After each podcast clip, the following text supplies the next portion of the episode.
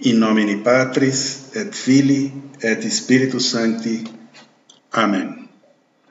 Senhor e Deus, Jesus Cristo, Santíssima Trindade, vós que sois a fonte da luz e o princípio da sabedoria, difundi sobre as trevas de nossas mentes um raio de esplendor, removendo as duplas trevas nas quais nascemos, o pecado e a ignorância. Ensinai-nos a começar regei-nos a continuar e perseverar até o término, pois de vós vem toda boa obra e dádiva. Vós, que viveis e reinais pelos séculos dos séculos. Amém. In nomine Patris et Filii et Spiritus Sancti. Amém. Santíssima Virgem Maria, Mãe do Salvador, rogai por nós. São Próspero de Aquitânia, nosso padroeiro, rogai por nós a Deus. Amém. Estamos aqui mais uma vez reunidos, meus diletos irmãos e irmãs em Cristo, para mais uma reflexão do nosso curso, neste quarto volume, dedicado agora à espiritualidade, à meditação interior, ao cultivo, ao aprofundamento de nossas vidas espirituais, que é, ao fim e ao cabo, mais importante do que o conhecimento bruto, conhecimento pelo conhecimento, o mero acúmulo de informações que podem nos ser sim úteis, mas não necessariamente. Diz o ditado que conhecimento é poder, mas seria melhor dizer que conhecimento é poder à disposição. Se não fazemos uso desse conhecimento, tornando-o em sabedoria, em sabedoria prática, que transparece em nossas vidas, não só em nossas palavras, mas especialmente em nossos atos, em nosso modo de vida, nas nossas reações e ações, nas soluções que damos aos problemas que nos surgem, no exemplo que somos, cada um de nós, em nossas comunidades, em nosso trabalho, em nossas famílias, em nossos círculos de, de convivência. Então, o conhecimento não serve, não, não, não tem utilidade, pois é através da oração, da meditação, da contemplação de Deus que crescemos interiormente. Então, é, este volume, esta etapa do curso serve para isso.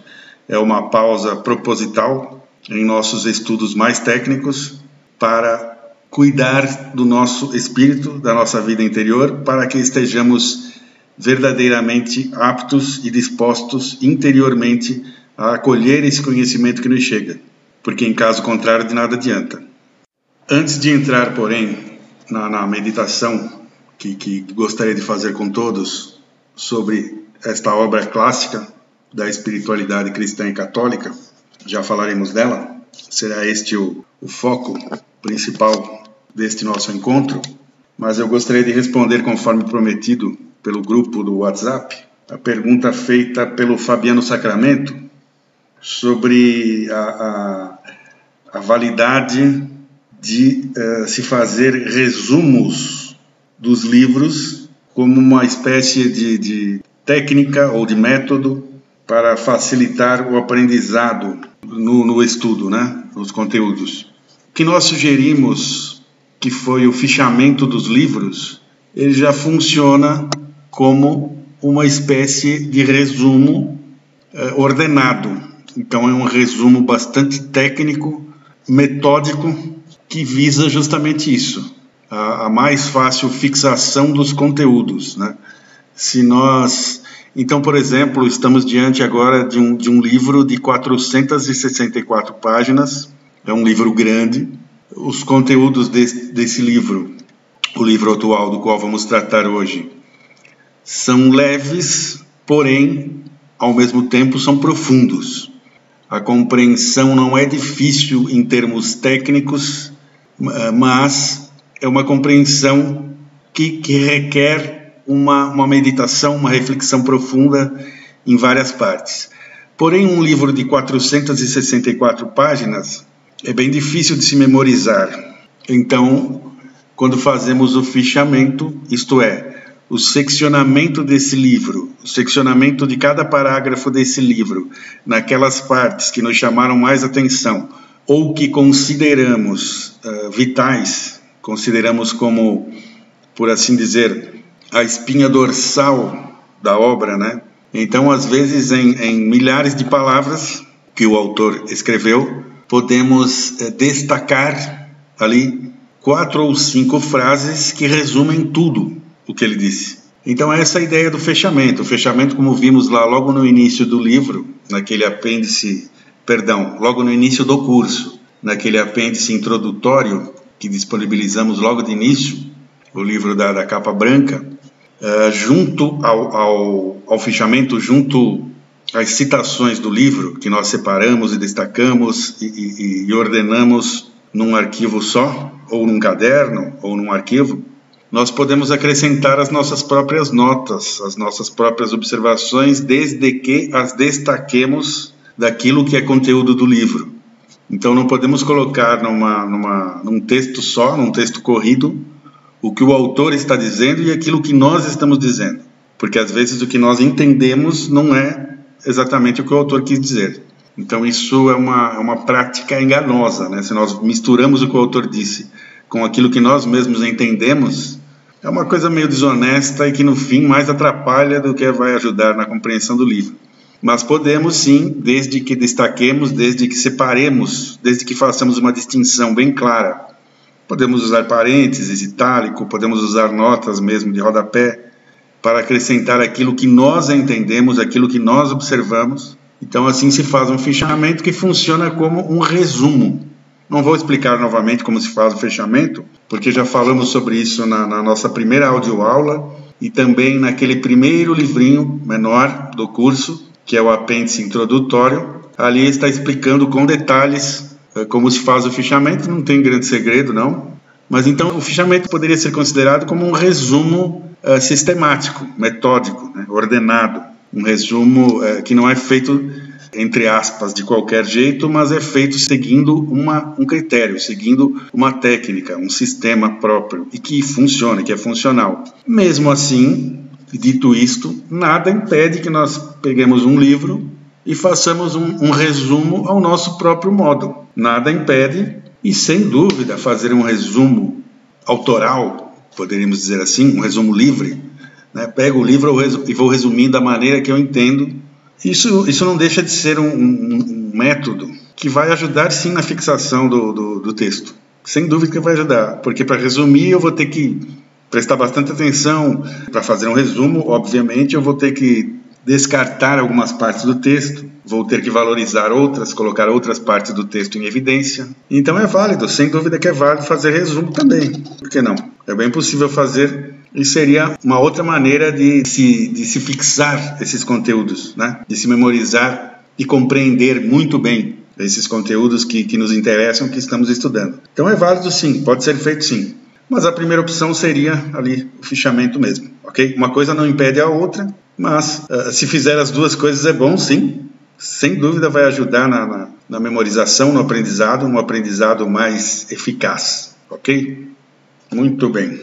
Bem, então iniciando a, a nossa conversa de hoje, eu gostaria de dizer que a partir do próximo mês, a partir agora de fevereiro, que já, já se inicia, eu pretendo postar mais de uma, de uma audioaula dessas, inclusive com este livro. É um livro, como já disse, tem mais de 400 páginas, é um livro bastante denso, tem muito conteúdo, muita informação, muita reflexão. E como ele propõe métodos para a nossa vida interior, para a nossa vida uh, espiritual, para a nossa vida de oração, para a nossa vida de comunhão com Deus. Então, imagino eu que, que ele vai gerar que nós troquemos experiências e aprofundemos a nossa compreensão do que ele diz no livro. Basicamente, hoje eu queria trazer a reflexão, queria trazer para a nossa meditação aqui a realidade da oração, a importância que tem a oração na vida de um cristão, o quanto nós ficamos meio mortos, parecemos mortos, mortos vivos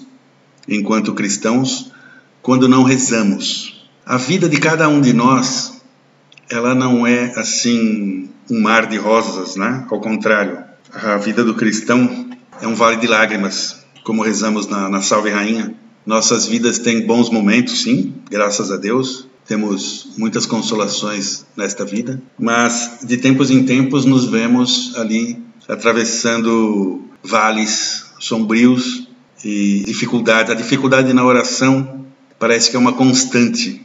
Temos na, nas vidas dos grandes santos momentos de crise, não é? Quando nos deparamos com diários de grandes santos, podemos ser muitas vezes até surpreendidos com esses momentos, essas fases, esses períodos de secura espiritual ou de deserto espiritual, como é o caso até de Santa Teresinha, por exemplo, Santa Teresa de Lisieux. Toda a sua vida nos é tão inspiradora, suas biografias, seus diários mostram como todo o dia a dia dela, a rotina, o modo de vida dela era completamente impregnado pela fé, pela religião, ela convivia com o mundo invisível, como nós lidamos com as coisas do nosso cotidiano, com os nossos parentes e amigos. E, no entanto, até mesmo essa grande alma, em alguns momentos, viu-se acossada por períodos de, de deserto, de secura espiritual, em que ela tinha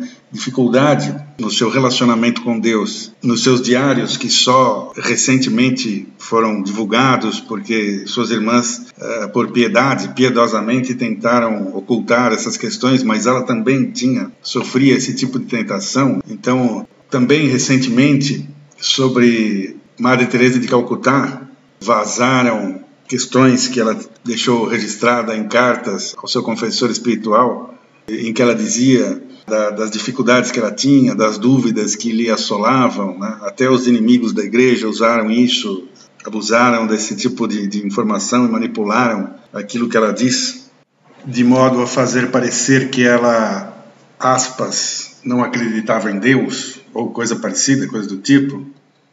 Então, é, mas o fato é que essas, esse tipo de, de, de, realidade, ao invés de nos escandalizar ou de nos enfraquecer, deve nos fortalecer na fé, porque é dessa maneira que somos capazes de compreender que até mesmo os grandes santos, as grandes almas, as almas que foram é, é especialmente agraciadas por Deus, têm suas dificuldades e sofrem tentações e passam pelos pelas noites da alma ou pelos desertos da alma. Então, tudo isso é para dizer que rezar é difícil e é mais difícil para alguns do que para outros. Por exemplo, nós sabemos que as pessoas muito dadas, muito aplicadas aos estudos, pessoas mais racionais, que têm uma fé mais racional, que gostam de buscar as razões da sua fé, que gostam de estudar, gostam muito de ler os bons livros. Essas pessoas têm mais dificuldade para rezar.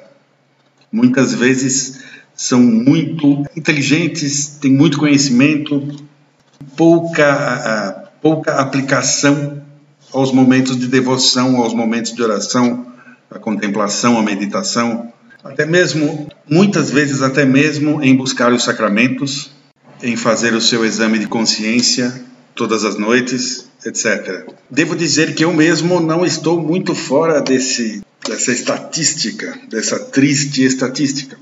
Por exemplo, tenho dificuldade, não que não faço, faço, mas tenho dificuldade para rezar o terço diariamente.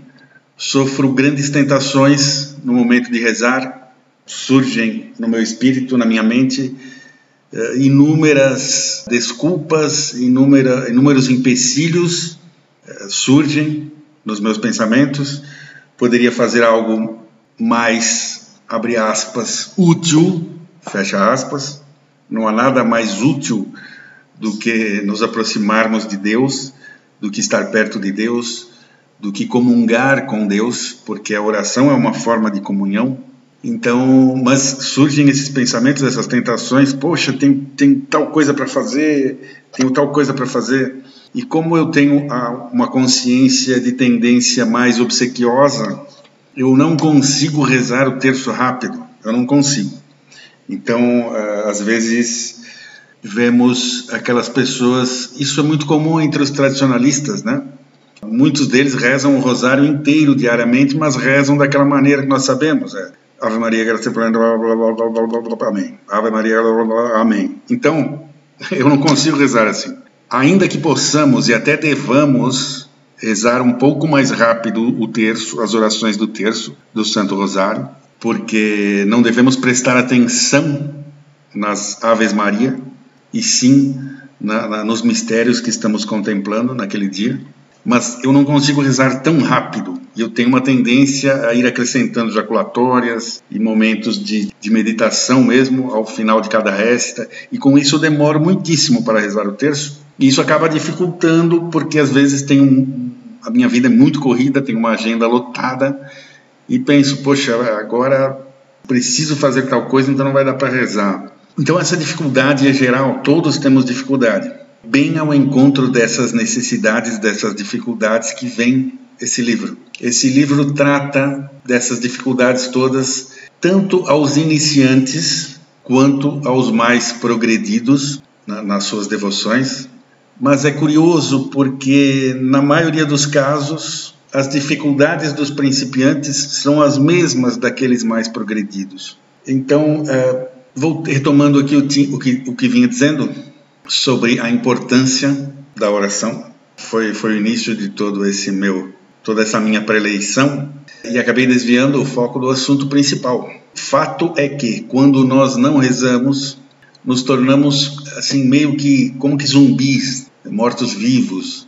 Nós sentimos, eu não sei, eu, eu particularmente experimento um sentimento assim quando eu fico algum tempo sem rezar, um dia que eu não rezei, eu nunca deixo de rezar, mas é uma oração, aquele momento de parar para rezar, né?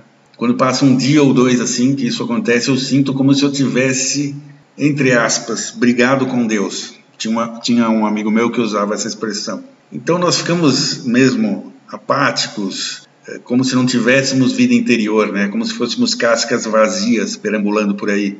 Com a falta da prática, cada vez menos vontade temos de buscar essa aproximação com Deus, porque vamos nos sentindo incapazes, né? Como se fosse inútil tentar insistir, porque não conseguimos mesmo. E aí, quanto mais o tempo passa, mais mortos-vivos ficamos. E curiosamente, nesses momentos, nessas fases em que nós ficamos sem rezar, em que nos afastamos de Deus, nós então incessantemente, de modo doentio, nós vamos procurando outras coisas para substituir esses momentos de intimidade com Deus, de proximidade com Deus. Porque as nossas almas necessitam disso tanto quanto ou mais até do que os nossos corpos necessitam de água, alimento, de períodos regulares de sono para viver, né? para continuar vivendo, para subsistir. Do mesmo modo, nossas almas necessitam da oração, da, da proximidade com Deus, do contato com Deus. Então, nesta realidade na nossa vida espiritual. Vemos a importância da oração justamente pelo fato de ser tão difícil parar para rezar. Nos nossos dias, nos tempos em que vivemos, isso é especialmente verdade, né? Vivemos a era da informação, a era da internet, das comunicações, e aprendemos a fazer tudo muito rápido e tudo instantaneamente e várias coisas de uma vez. Então vai se tornando cada vez mais difícil parar tudo o que estamos fazendo para nos colocarmos ali sozinhos, em silêncio, isolados num canto, dobrarmos os joelhos, preferencialmente, para rezar. Mas uma dificuldade, muitas vezes quase sobrenatural, aparentemente sobrenatural, e que pode até ser mesmo, é, denuncia, demonstra o quanto é importante mesmo rezar, né? porque os nossos inimigos invisíveis incessantemente querem nos impedir de fazer. Então, é, é Há uma série de particularidades em tudo que, que já expus até aqui, e esse livro vai entrar nesses temas de modo muito didático, muito prático, muito objetivo, como eu disse no meu texto, muito funcional, é um livro muito funcional, é como se fosse um manual mesmo de vida interior, de vida de oração. Particularmente me, chama, me chamou a atenção nesse livro, na primeira leitura que fiz dele, já o li algumas vezes, até por força da minha profissão, Particularmente me chamou a atenção o seu capítulo oitavo, no qual ele vai entrar nas minúcias das dificuldades da oração. O capítulo chama-se A Procura de Cristo na Oração. Então ele vai com bastante é, propriedade, de modo audacioso até, eu diria, uh, a maneira como são audaciosos os santos, os verdadeiros servos de Deus, os verdadeiros amantes de Deus. Ele vai derrubar determinados mitos e vai bater assim com muita, mais uma vez, com muita propriedade, com muita precisão na questão das consciências obsequiosas. Creio que todos que me ouvem sabem a diferença entre consciência obsequiosa e consciência laxa, né? Para quem não sabe, falando muito resumidamente, pessoas de consciência laxa são aquelas para as quais nada é pecado. Então ela é católica, vai à missa todos os domingos, mas na sexta-feira ela faz uma visita no centro de, de candomblé ou no centro espírita, porque ela acha que aquilo não é pecado, não tem problema nenhum. Ela, ela não sei, o rapaz é católico, vai à missa, crê em Deus, reza o terço, mas é quando passa uma moça bonita na rua com uma roupa é, imprópria, né? escandalosa, ele olha, aprecia mesmo, se deixar ele tira até foto para ficar apreciando, é, ou seja, o, o, ele é católico, mas ele, ele bebe demais, fica embriagado quando vai a alguma festa, enfim, é católico, mas é maledicente, fala mal de todo mundo, não tem muita preocupação em escandalizar o próximo, em dar bom exemplo. Creio que todos nós conhecemos pelo menos algumas pessoas que se enquadram nesse perfil e são, creio que são bastante comuns. São pessoas que não estão muito preocupadas com o pecado, com a vontade de Deus, em agradar a Deus. São pessoas que, que via de regra, separam de modo assombroso aquilo em que creem, a fé que professam, aquilo que, que confessam com as suas línguas, com as suas bocas, e aquilo que praticam, aquilo que vivem na prática. Né? Então assistem filmes absolutamente é, nocivos, que são prejudiciais às suas almas, mas não tem problema. É, enfim, não vivem a sua fé. Né? Confessam uma coisa, vão à igreja, rezam, mas não vivem, não estão preocupadas não estão muito preocupadas em dar bom exemplo. O verdadeiro católico, o verdadeiro cristão católico, ele deve ser um alter Christus, ele deve ser um outro Cristo no mundo, porque ele é membro do corpo místico de nosso Senhor Jesus Cristo. Então ele deve ser um exemplo constante na sociedade. Eh, então, pessoas de consciência laxa não são, via de regra, não são bons exemplos, não estão muito preocupados com nada. Vão se confessar e e, e se confessam mal, porque para elas nada é muito pecado, não, enfim. E as pessoas, isso, isso claro, evidente, é um grande mal, porém, alguns, na verdade, um diretor espiritual que eu conheço, com quem tenho amizade, me disse uma vez que as pessoas, os católicos de consciência escrupulosa, antigamente se dizia consciência timorata, timorata, consciência escrupulosa ou timorata. Esses são piores ainda. Esses casos são piores, porque esses muitas vezes acabam perdendo a fé, acabam se afastando da vida na igreja, acabam deixando de rezar, um tema que nos interessa aqui especialmente hoje, porque elas se impõem eh, obrigações tão altas, deveres tão eh, eh, muitas vezes mesmo inalcançáveis que não conseguem cumpri-los. E por não conseguir, sentem-se frustradas. E frustram-se uma, duas, três, dez vezes até que desistem. Então, a pessoa que tem a consciência escrupulosa, ela se assemelha àquele, àquela pessoa que é doente de obesidade, aquelas pessoas que são obesas, que, que, que sofrem da chamada obesidade mórbida.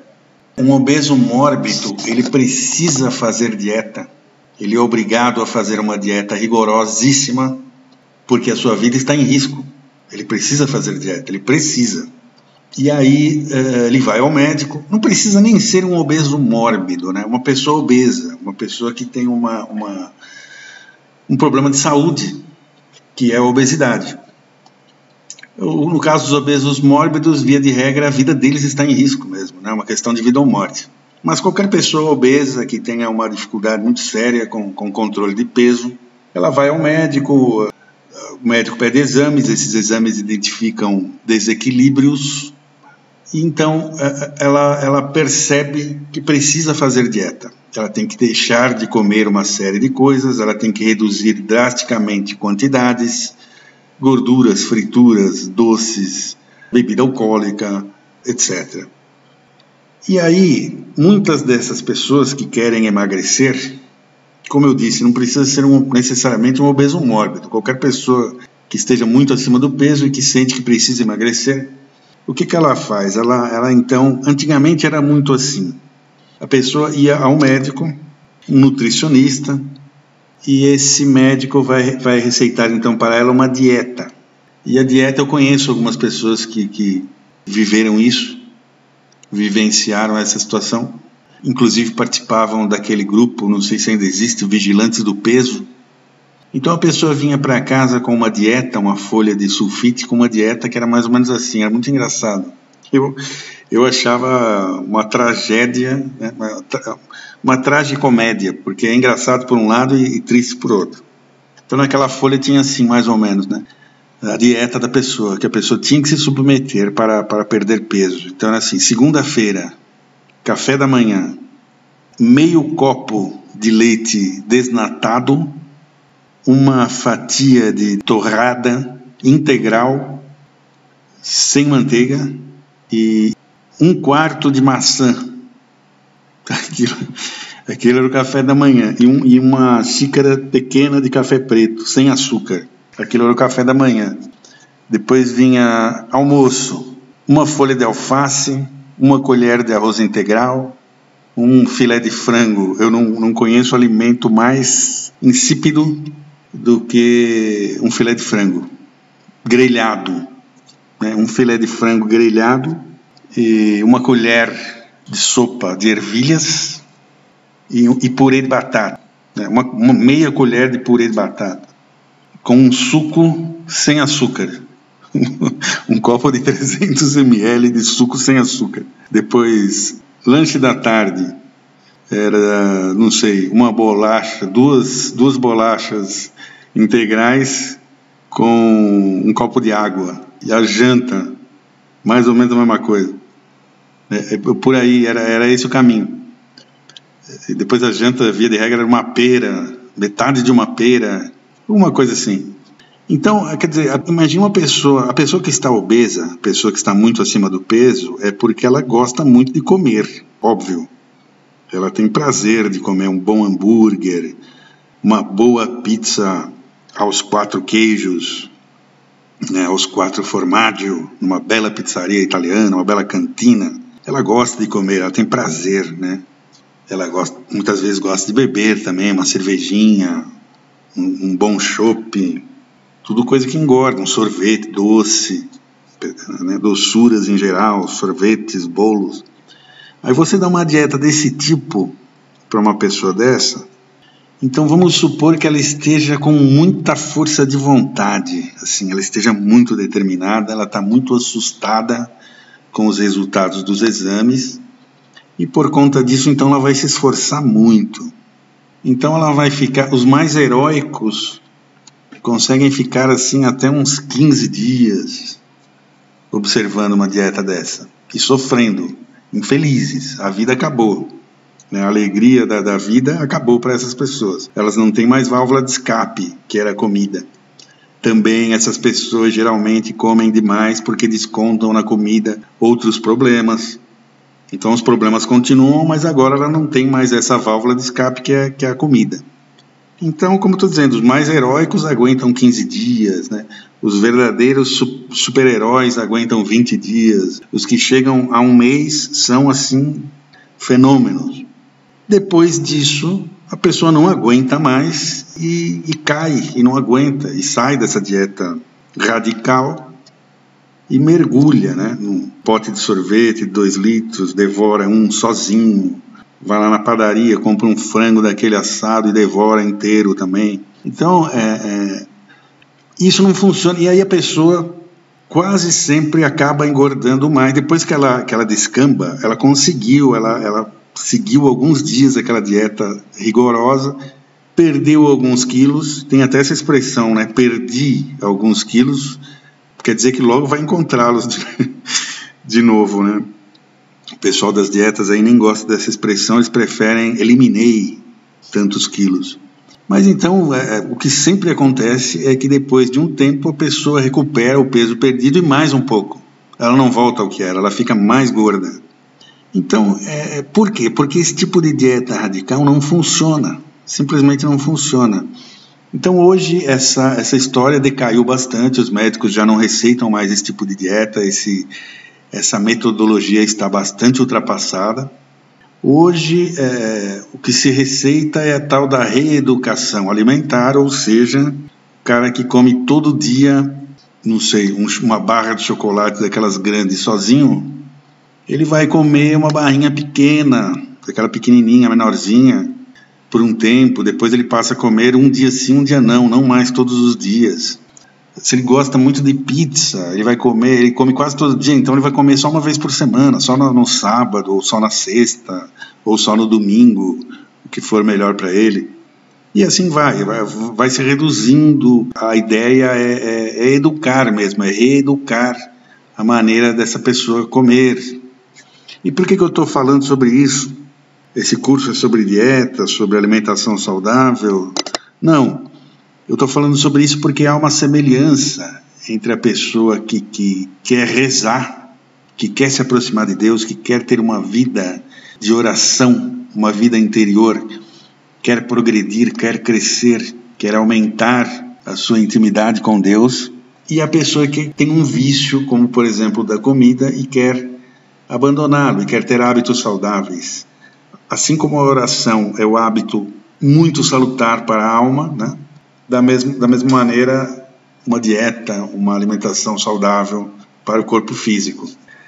Então, da mesma maneira que uma dieta radical não funciona, simplesmente não funciona, uma, a prescrição de uma vida de oração, o sujeito que tem dificuldade para rezar, ele crê em Deus, ele tem fé, ele até ama a Deus, mas ele tem dificuldade para rezar, ele tem muita dificuldade. E aí você diz para ele assim: não, mas você é obrigado, você é obrigado a rezar pelo menos o terço do rosário todos os dias. Isso é o mínimo dos mínimos. E o Ângelus em determinados horários, além disso, e também toda noite antes de dormir você tem que fazer um exame de consciência completíssimo. E, e depois de um tempo né, que você estiver fazendo no mínimo isso, aí você precisa começar a rezar no mínimo três horas todos os dias. Isso é obrigação. Eu, eu, vejo às vezes esse tipo de conselho e isso simplesmente não funciona. Isso, ao invés de, de converter pessoas, de salvar almas, isso coloca as almas em risco. Porque essas pessoas que têm uma grande dificuldade, pessoas que têm um caráter muito, como diríamos hoje, agitado, essas pessoas vão vão, com o tempo vão desanimar e vão se frustrar e ao invés de esse tipo de conselho fazer bem, vai fazer mal, porque vendo que ela não consegue, ela simplesmente não é capaz disso. E vendo que não é capaz, ela vai se frustrar, vai se decepcionar de tal maneira com ela mesma que vai desistir. E aí ela não vai rezar mais nada. Porque ela acredita que rezar pouco é ruim. Né? Para rezar pouco é melhor não rezar. Então ela, já que ela não consegue rezar muito, três horas por dia, então não reza nada e assim vai. E, e nesse livro o autor, Dom Eugène Bolin, ele vai entrar nessas questões de maneira, como já disse, muito didática, muito explicativa e muito esclarecedora. Então, é, nesse capítulo oitavo, ele deixa claro que as necessidades individuais de cada pessoa variam muitíssimo. Isso lá na década de 50, né? ele já tinha essa intuição. E por causa disso, não se podem assentar regras em normas rígidas definidas e que sejam iguais para todos. E aí ele diz: por não compreender isto, muitas almas sofrem e se perdem. Então, veja bem, é curioso porque com as aparições de Nossa Senhora, especialmente em Fátima, mas também as principais aparições de Nossa Senhora, instaurou-se nas consciências que o católico é obrigado a rezar pelo menos o terço. E isso não é verdade. Nenhum católico é obrigado a rezar o terço diariamente. Uma coisa é dizer que é muito bom, é altamente recomendável, que é maravilhosamente salutar para a alma rezar o terço todos os dias. Outra coisa é dizer que isso é uma obrigação e que quem não faz é um mau católico. Mais ou menos por causa disso, eu postei há algum tempo em O Fiel Católico a, a, a fórmula de como rezar uma dezena do terço do Rosário. Lá está especificado também, está o artigo lembra isto, que alguns grandes santos, como o gigante da devoção mariana, São Luís Maria Grignon de Montfort, ele mesmo diz na sua obra clássica O Segredo Admirável do Santíssimo Rosário, uma grande apologia a Nossa Senhora, mas ele mesmo, isso é surpreendente para muita gente, diz que, abre aspas, uma só Ave Maria bem rezada tem mais mérito do que 150 mal rezadas. Também a, a serva de Deus, a irmã Benigna Consolata Ferreiro, diz em uma obra sua que uma Ave Maria dita sem fervor sensível, mas com desejo puro em tempo de aridez, é mais ou menos algo de, de que estamos falando aqui também, tem muito mais valor do que um rosário inteiro no meio de consolações. Então, é, em determinadas situações, só para não deixar em aberto, a citação completa do São Luís Montfort diz o seguinte: não é propriamente a duração, mas o fervor da oração que agrada a Deus. Ele conquista o coração. Aí vem a frase que eu, que eu acabei de citar. Uma só Ave Maria bem rezada tem mais mérito do que 150 mal rezadas. E aí vem uma, uma frase interessante. Quase todos os cristãos católicos rezam o rosário, o terço, ou pelo menos algumas dezenas de Aves Maria.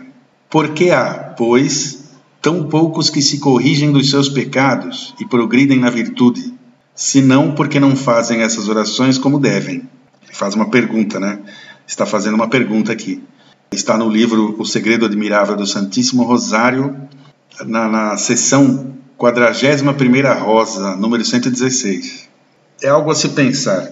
Eu não estou de modo algum, de modo algum desencorajando ninguém a rezar o terço, mas o que eu estou dizendo é, se a dificuldade é muito grande, que há o risco de, por causa disso, a pessoa se desencorajar desistir da vida de oração, então reze uma dezena. O autor, Dom Eugênio Boylan, vai dizer exatamente isso aqui. E ele diz uma frase também impactante e muito forte, muito verdadeira. A oração, a frase dele, a oração é coisa tão essencial à nossa vida espiritual que a não devemos associar à ideia de um incômodo porque se for um incômodo, alguns autores, alguns pregadores insistem na ideia de que, mesmo que seja um incômodo, nós devemos fazer e que se for um incômodo, tanto melhor. Porque aí nós estamos fazendo um sacrifício e, e então este sacrifício para Deus, e porque o cristão tem que sofrer mesmo, então que a, se a oração também for sofrimento, melhor ainda. Isso tem algo de verdade, sim, mas se for só um incômodo, até quando perseveraremos?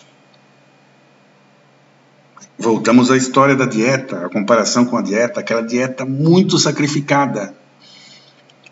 O obeso, mesmo sabendo que aquilo é para salvar a vida dele, literalmente, a vida física, ele vai morrer se não emagrecer, mesmo assim ele não consegue. Muitos não conseguem, Por quê? Porque é um canalha, uma pessoa sem caráter, uma pessoa que não tem valor. Não.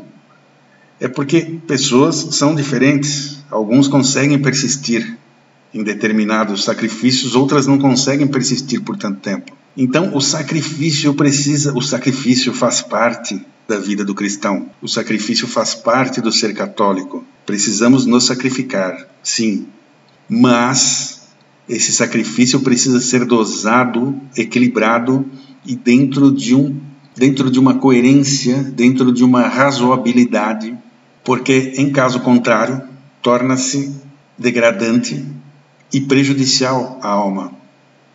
Assim é que Santo Tomás de Aquino mesmo vai dizer na, na Suma Teológica, vai mencionar lá na Suma Teológica, na segunda secunde, na questão 168, no artigo 2 ele vai mencionar, ele vai entrar mais ou menos nessa questão, direta ou indiretamente, e ele conta como nas conferências dos padres se conta de São João Evangelista que, tendo alguém se escandalizado por vê-lo brincando com seus discípulos, mandou um deles buscar um arco para disparar uma seta, uma flecha. O que, como se tivesse feito repetidamente, perguntou-lhe se podia continuar a dispará-la sem parar. Então, o discípulo disparou uma flecha, pegou o arco e ficou disparando uma flecha. Eles estavam brincando né, com, com, com isso. E depois que ele disparasse, muitas vezes, São João Evangelista perguntou a esse discípulo se ele poderia continuar fazendo esse, esse movimento, esse ato de atirar a flecha continuamente sem fim. E o discípulo respondeu que se ele fizesse isso, o arco se quebraria. Então, São João, evangelista, o discípulo que o Senhor amava, observou que, da mesma forma, a alma humana se romperia se jamais relaxasse a sua tensão. Ou seja, é Santo Tomás, citando este este evento, esta passagem da vida de São João, e ele diz aqui, na solução desse problema, ele diz que, assim como precisamos de repouso corporal para fortalecer o corpo, porque não pode trabalhar continuamente, por ter uma virtude finita, ele teria uma virtude infinita se trabalhasse incessantemente, se fizesse apenas o que é devido o que é construtivo, o que é edificante, o que é digno e justo e que produz coisas boas o tempo todo sem fim, sem pausa, né? assim como Deus. Mas a nossa virtude é finita. Então, assim a alma, cuja virtude também é finita, estava falando da virtude do corpo físico, e agora diz que também a virtude das nossas almas é finita e proporcionada a determinadas operações.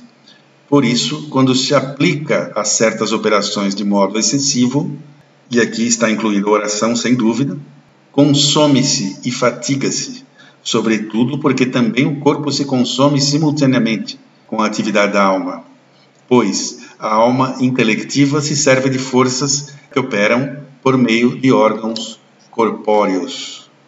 Então, o, o nosso pensamento, o nosso cérebro é usado no ato da oração, o gesto, a rigidez do corpo, tudo isso é usado, é utilizado, é acessado, é solicitado no momento da oração. Portanto, não podemos rezar infinitamente e, portanto, cada um tem o seu limite e esse limite deve ser respeitado, especialmente no início de uma vida contemplativa, uma vida de oração, uma vida interior para que seja cada vez mais frutuosa, é preciso que esse processo, que esse crescimento seja é, se realize de modo progressivo e calmo. A maneira como os apóstolos se cumprimentavam, a maneira como os cristãos se saudavam na igreja primitiva, no início do cristianismo, era a paz de nosso Senhor Jesus Cristo. Eles se desejavam a paz, então a paz é necessária ao nosso espírito. A pausa é necessária, as pausas, as diversões, o relaxamento é necessário, mas evidentemente que isso não, não pode servir como desculpa para que nós só brinquemos, só joguemos, só relaxemos. Vamos somente agora curtir a vida. Não. mas é preciso equilíbrio, é preciso bom senso, e o livro vai tratar sobre isso, que no caso da vida de oração é fundamental. É fundamental. Então, isso é muito importante, faz muito bem, pode salvar almas, saber dessas coisas. Muitas almas se perdem por não saber desse tipo de coisa, por causa do exagero, por causa de. porque se consideram heróicas, né? veem-se a si mesmos como santos heróicos, querem ser tão santos quanto os maiores santos da igreja. Como disse, quando não conseguem, quando se frustram, então pensam em abandonar a fé, se afastam. Então, se você não consegue rezar o terço todos os dias, reze uma dezena. Mesmo a dezena está difícil, reze o Pai Nosso, a Ave Maria, reze o Credo. É, algumas pessoas eu mesmo sou assim, sentem-se melhor dizendo muitas jaculatórias durante todo o dia, fazendo orações breves em todas as suas atividades, rezando continuamente, continuamente, sem parar, a todo instante, do que fazendo muitas pausas longas para rezar. A pausa para rezar é importante, mas entra nessa questão que acabamos de ver, especialmente para os iniciantes. Mais um trecho aqui de Dom Eugênio Boilan as orações que decidirmos recitar, aqui ele está falando aos iniciantes, todos os dias não devem ser muito longas, para que não se convertam numa tarefa pesada demais. De outra forma, é muito provável que acabemos por as recitar mal e que, mais cedo ou mais tarde, acabemos por não dizer nenhuma. É o que eu acabei de dizer aqui. A oração é tão essencial à nossa vida espiritual que não a devemos associar à ideia de um incômodo. Além disso, não é por muito falarmos que somos ouvidos, como disse nosso Senhor, mas isto sim, se forem boas as disposições de nosso coração.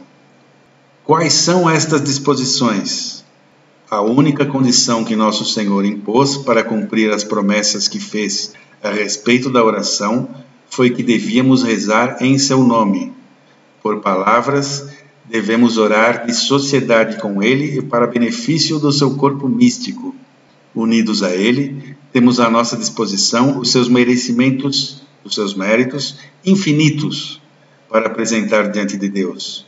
Unidos a ele, podemos dizer a Deus: Este é o vosso Filho bem-amado, no qual pusestes as vossas complacências. Ouvi-o. Isto é maravilhoso. As disposições para a oração são, pois, as disposições para uma sã sociedade com Cristo. Fé, esperança, caridade, humildade e submissão à vontade de Deus. É certo, outro ponto importantíssimo, é certo que mesmo o pecador pode rezar e deve rezar. Ou seja, não estou em estado de graça, não consegui me confessar, cometi um pecado mortal. Então não estou rezando por causa disso, porque sei que estou afastado de Deus, minha comunhão foi rompida de algum modo com Deus. Não. O pecador pode e deve rezar. Mesmo ele, pecador, né, deve rezar também por intermédio de Jesus Cristo, confiando nos seus merecimentos infinitos, para que a sua oração seja ouvida diante do trono de Deus. Mas, se não tem essas disposições, de fato, deve tê-las pelo menos em desejo. É óbvio que devemos acreditar na boa vontade de Deus em nos atender. Isso está implícito no próprio ato de nos voltarmos para Deus. Isto é, se não cremos que Deus vai nos ouvir, por que rezar? Se achamos que Deus não vai nos ouvir, vamos lá, deitar no sofá, assistir televisão e tomar suco nos momentos que tínhamos para rezar, né? Bem, e por aí vamos. Creio eu que este livro vai gerar boas conversas, boas trocas de, de experiências entre nós e que vai nos fazer crescer espiritualmente. Se alguém já conhecia o livro, já tinha lido o livro, mesmo assim agora terá uma, uma oportunidade diferente, porque de algum modo leremos esse livro juntos. Podemos, é, como disse, compartilhar as nossas experiências, as nossas compreensões, aquilo em que nos foi útil, aquilo que não entendemos direito, aquilo com o que talvez não concordemos tanto, mas certamente será um auxiliar na nossa vida de oração, na nossa vida interior. Eu não citei aqui o que diz Santa Teresa de Ávila, doutora da Igreja, no, no seu livro clássico da espiritualidade católica, O Castelo Interior, quando ela diz que é, não chama nem, nem, nem, nem consegue chamar de oração aquilo em que não se percebe com quem se fala, isto é, Deus, ou a Santíssima Virgem, ou algum santo de devoção, não se percebe com quem se fala e o que se pede. Isso não é oração, nem se trata de oração. Então, ainda assim, valorizarmos mais a oração bem feita do que a oração apenas por obrigação. Ainda assim, nós não devemos confundir as coisas, né? não podemos pensar que, por exemplo, se é para rezar mal, porque não estamos concentrados, não estamos bem, uh, estamos com outras coisas no pensamento, então é melhor nem rezar, né? já que Santa Teresa diz isso, é melhor nem rezar. Isso não é verdade. O Papa João 23 uma vez disse, né, o pior terço é aquele que não se reza. Isso é, isso é bem interessante. Mas então a, a questão aqui é o equilíbrio entre aquilo que podemos fazer e aquilo que devemos fazer. Devemos rezar. Sim, devemos rezar sempre e continuamente. Mas até onde podemos chegar, precisamos nos respeitar um pouco. Então, para alguns, 15 minutos é suficiente. Não que, que, que isso não significa que, que vamos nos acomodar nos 15 minutos, de maneira nenhuma. Devemos procurar sempre mais a perfeição, e a perfeição, sim, tem a ver com mais tempo. Se amamos a Deus sobre todas as coisas, é claro que, que, que vamos desejar estar próximos dele, em contato com ele, conversando com ele o máximo de tempo que pudermos. Mas, por conta de todos os motivos que eu já expus até aqui, às vezes não é possível. A grande solução para isso, uma grande saída para isso, é o que eu também já disse, as jaculatórias. Então, se você está trabalhando, a todo instante repita uma jaculatória. Eu uso muito a invocação do, do, do Santíssimo Nome de Nosso Senhor, Senhor Jesus Cristo, Filho do Deus vivo, de piedade de mim que sou pecador. Então, a todo instante digo isso. Tem uma infinidade de outras jaculatórias, é, muitas que eu uso, muitas que podemos usar no nosso dia a dia, em momentos. Algumas têm momentos próprios, não é? Mas, assim, o, o rezar antes de, de se alimentar, depois de se alimentar, antes de dormir, ao acordar, antes de estudar, antes de começar a trabalhar, durante o trabalho, quando alguma tentação nos vem à mente, etc, etc, etc. Então, uma coisa é ter bom senso, é, sabedoria, discernimento, outra coisa é, é se entregar ao desânimo, à má vontade. Então, é, só para finalizar, falando das distrações, que é um dos principais obstáculos para quem quer rezar, especialmente nos nossos tempos. Se nos tempos de Santa Teresa de Ávila ela já denunciava a dificuldade da distração, das distrações na oração. Imaginemos então hoje o quanto é mais grave a situação. Mas nós devemos notar também que as distrações só impedem a oração de fato quando nós as aceitamos, quando consentimos nessas distrações. Se nos colocamos ali para rezar por 15 minutos, e até mesmo nesse intervalo de tempo tão breve, começamos a pensar no trabalho, no que vamos fazer depois, em quem vamos encontrar, nos nossos compromissos, etc. Ou mesmo em, questões mais graves, né? naquele parente que está enfermo, gravemente enfermo, em alguma obrigação muito séria que temos. Então, é, é, se nós consentimos nisso, aí sim, segundo Santa Teresa, por exemplo, a oração nem está acontecendo. Estamos apenas balbuciando palavras porque percebemos que estamos nos distraindo, nos abstraindo da oração, saindo da presença de Deus e mesmo assim é, consentimos, permitimos, continuamos pensando em outras coisas. Então, é, aí sim, mas quando nós lutamos contra isso, então há mérito, porque alguém pode passar, por exemplo, 15 minutos tentando rezar e lutando contra si mesmo, combatendo essas distrações incessantemente, e as distrações não, não, não consegue vencer e vai sair dali frustrado, né? decepcionado consigo mesmo, mas deve lembrar nessa hora que ele rezou sim, porque fez um ato de fé. Essa luta contra as próprias distrações, contra si mesmo, é um ato de fé que tem muito valor aos olhos de Deus. Então, é, é, como diz São Bernardo, né, procurar a perfeição já é perfeição, porque senão desanimamos, porque nunca seremos perfeitos da maneira como imaginamos, daquela maneira idealizada, né? que alguém que nunca erra. Quem procura a perfeição já é perfeito.